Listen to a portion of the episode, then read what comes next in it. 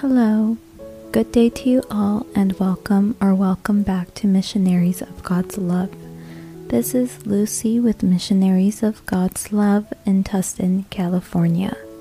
Today we will meditate on Romans 8, verses 26 through 27.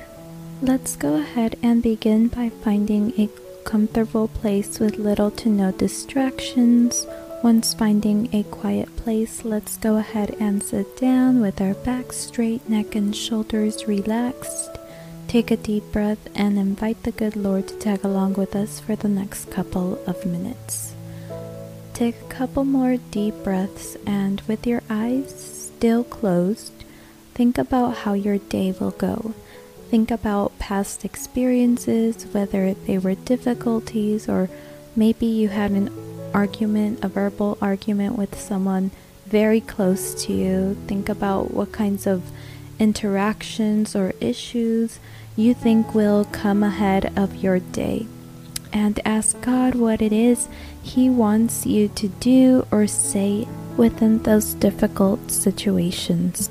So, how does God want us to respond to some of these situations? Throughout the day, it's no secret we all have to encounter tricky moments where we might feel lost in what we do or in what we say. Sometimes it can also be difficult for us to do the right thing.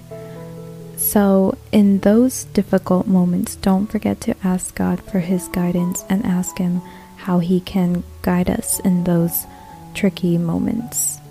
Romans 8 verses 26 through 27 says, quote, Likewise the Spirit helps us in our weakness, for we do not know what to pray for as we ought, but the Spirit himself intercedes for us with groanings too deep for words.